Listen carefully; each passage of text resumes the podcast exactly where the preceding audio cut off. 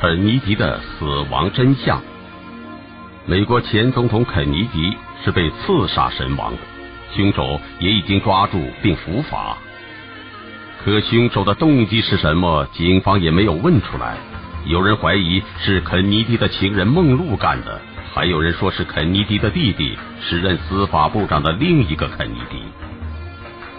一九六三年十一月二十二日，肯尼迪总统乘坐空军一号飞机来到了美国德克萨斯州的达拉斯市，又换乘了汽车前往迪利广场，准备到达达拉斯贸易博览会发表一篇演说。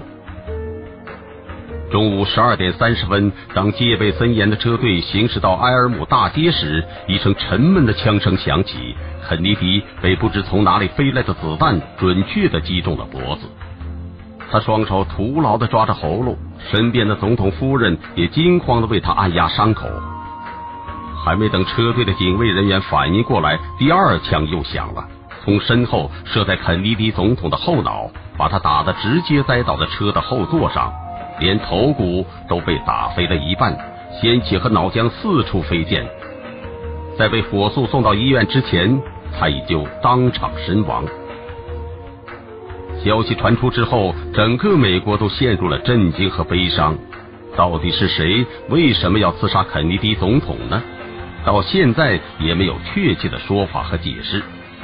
而美国官方沃伦委员会最终得出的结论是，是一个名叫奥斯瓦尔德的凶手独自作案。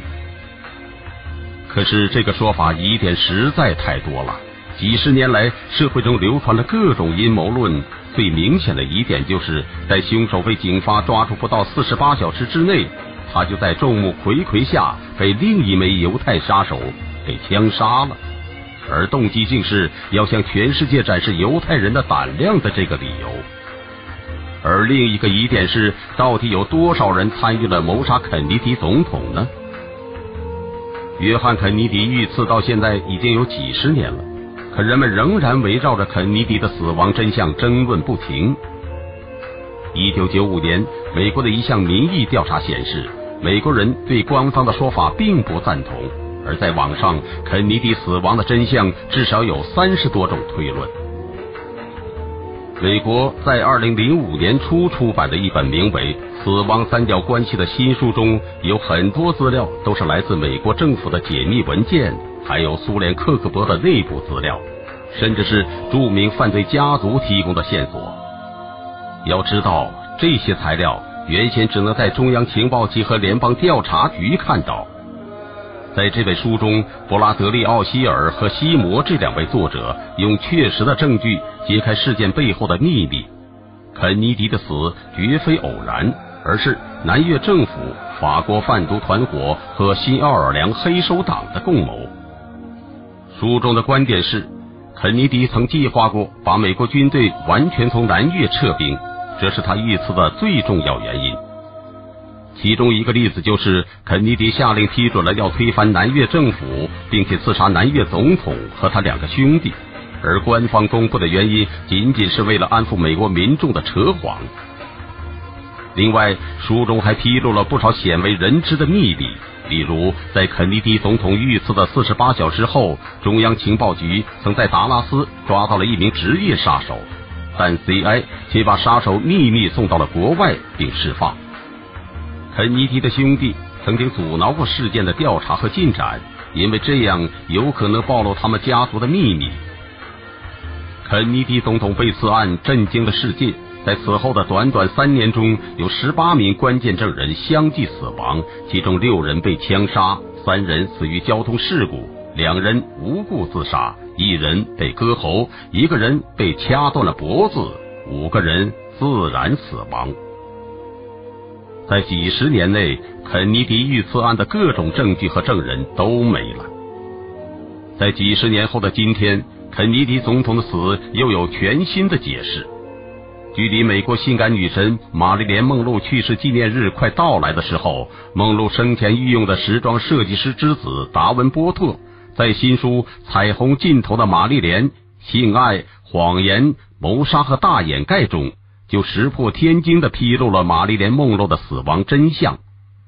书中说，玛丽莲·梦露临死前曾经向朋友透露她已经怀孕，但连他自己也搞不清楚这个孩子的父亲到底是美国总统约翰·肯尼迪，还是他的弟弟司法部长罗伯特·肯尼迪，因为他在短时间内和他们俩兄弟都上过床。伯特在他的新书中称，梦露其实是被几名黑手党的职业杀手用路纺毛巾所谋杀。而幕后雇凶杀人的很可能就是梦露的前情人，美国司法部长罗伯特·肯尼迪。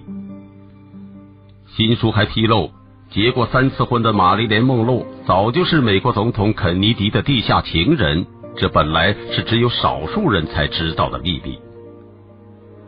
然而，在一九六二年五月。身穿性感连衣裙的梦露，在肯尼迪生日晚宴上充满激情的唱生日歌，用以庆祝肯尼迪的生日快乐。这顿时震惊了整个世界。肯尼迪开始担心丑闻曝光，于是决定甩掉梦露这个烫手的山芋。他把梦露转手给自己的司法部长弟弟罗伯特·肯尼迪，希望他搞定他。可罗伯特没过多久就对梦露厌倦了。被肯尼迪兄弟先后抛弃的梦露决定破罐子破摔，他准备召开新闻发布会，披露他和所有情人的私情。那时的梦露还有吸毒和酗酒的毛病，他对朋友说，他还要把所知道的美国黑手党的秘密全都说出来。看来梦露是在不得不中亲手导演了自己的死亡。毫无疑问。梦露把怀孕结果用电话告诉朋友的录音内容，肯定是在第一时间被送到了肯尼迪兄弟的桌上。如果梦露公开宣布怀上了美国总统的私生子，那对肯尼迪家族的影响无疑是毁灭的。因此，玛丽莲·梦露怀孕后和朋友通的电话，无疑也成了她的催命符。